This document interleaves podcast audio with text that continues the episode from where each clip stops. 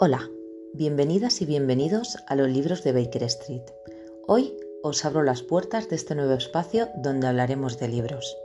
Os contaré qué libros estoy leyendo, los que voy a leer y os haré reseña de los que ya me he leído. Os hablaré también de todas las novedades que llegarán próximamente a nuestras librerías y muchas, muchas historias más. Este espacio está inspirado en el blog que llevo administrando aproximadamente un año y medio y que podéis encontrar por loslibrosdebakerstreet.blogspot.com. En Instagram me podéis encontrar también como los libros de Baker Street.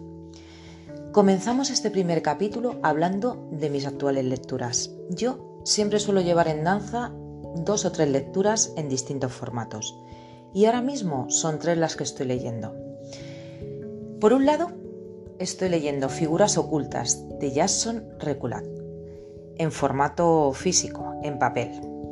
Esta es una historia de terror sobrenatural publicada en octubre de 2022 por Nocturna Ediciones y os leo la sinopsis. Toda casa tiene sus secretos. Recién salida de rehabilitación por su pasada adicción a las drogas, Mallory Quinn acepta un trabajo como niñera para Ted y Caroline Maswell.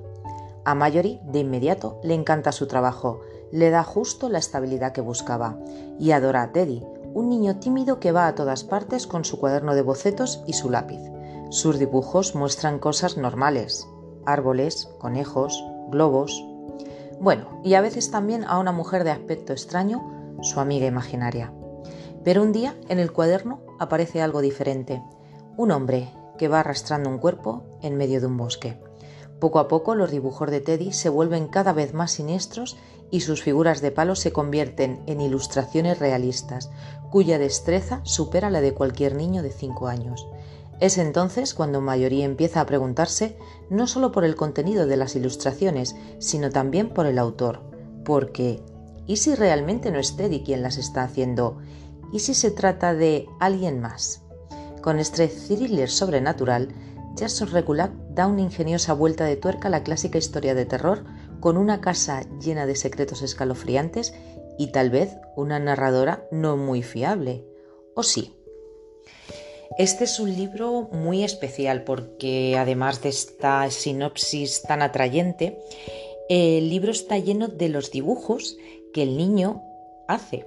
Entonces son dibujos hechos como a mano, de un niño pequeño de unos 5 años, pero que sin duda ponen la piel de gallina.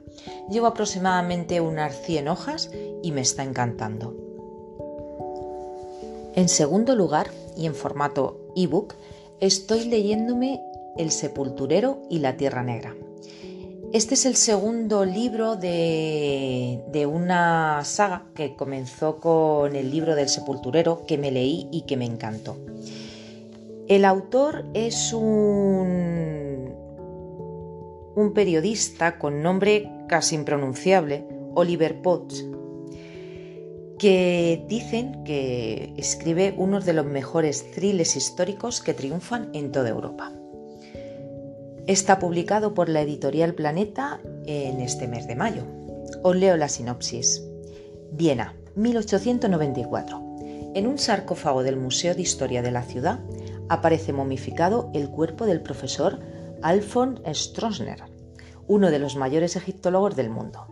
Leopold von Harfer será el encargado de la investigación y pronto descubrirá que, de los cuatro miembros de su última expedición a la Tierra Negra, tres han fallecido en extrañas circunstancias, por lo que la sombra de una maldición se cierne sobre lo sucedido.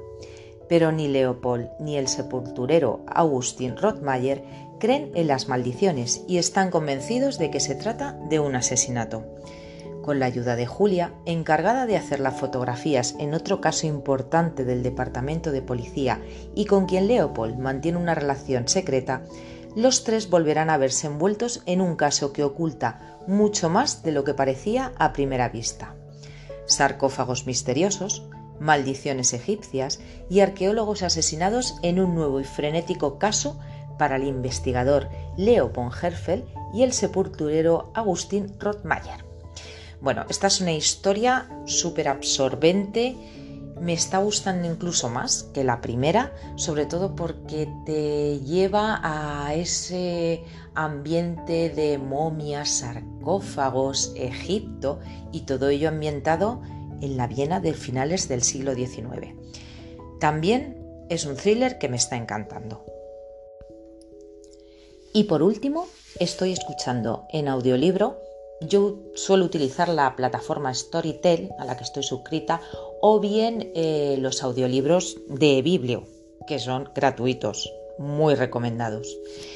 Pues bien, en este caso estoy escuchando un audiolibro Dentro de casa de Lisa Jewell. Está publicado por Crossbook este año y está catalogado como un novela negra thriller. Eh, os leo la sinopsis. ¿Qué sabes realmente de tu familia?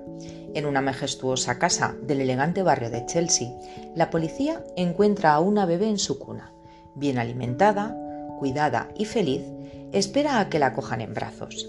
En la cocina de esa misma casa hay tres cadáveres en estado de descomposición. Junto a ellos, una nota escrita con urgencia. 25 años después, Libby esa bebé a quien encontraron con vida regresa a una casa que esconde su origen familiar y el más oscuro de los secretos. Ten cuidado con a quién dejas entrar. Hay personas que nunca se irán. Lisa Jewell es el nuevo fenómeno mundial del thriller, con más de 10 millones de libros vendidos. Su obra se compara con grandes nombres del cómic del domestic noir, perdón, y encantará a las lectoras de Paula Hawkins. Eh, si no me equivoco, este libro tuvo un premio Goodreads en, años anteriores y de los tres que estoy leyendo quizás sea el más flojo de los tres. Es una historia familiar, sabemos que el bebé aparece en la casa, que cuando se hace mayor hereda esa casa e intenta saber cuáles son esos secretos familiares. La historia está contada por varias voces, porque por otro lado nos hablan desde el pasado, finales del siglo XX, mm, desde uno de los componentes de esa familia, que es más o menos lo que estaba ocurriendo. Y por otro lado, tenemos la historia de una madre soltera que vive en Niza y que no tenemos muy claro de qué forma podrá estar relacionada con la historia de los asesinatos que se produjeron en la casa en la década de 1980. Como he dicho, de momento es el más flojito de los tres, pero bueno, habrá que darle una oportunidad. Pues estas son las lecturas con las que ocupo mi tiempo actualmente y bueno, pues para ser el primer programa y ser el primer programa de presentación, lo dejaremos aquí en breve os traeré alguna reseña de algunos de los libros recientemente leídos y todo el contenido que se me vaya ocurriendo, BookTag, BookHaul y todo lo que os interese que queréis escuchar, podéis dejármelo en comentarios, así como las lecturas que estáis haciendo vosotros actualmente. Sin más, me despido. Os recuerdo que podéis visitarme en el blog Los libros de Baker Street y pasaros por mi Instagram para ver las actualizaciones de todas las lecturas. Nos vemos pronto. Un saludo y hasta luego.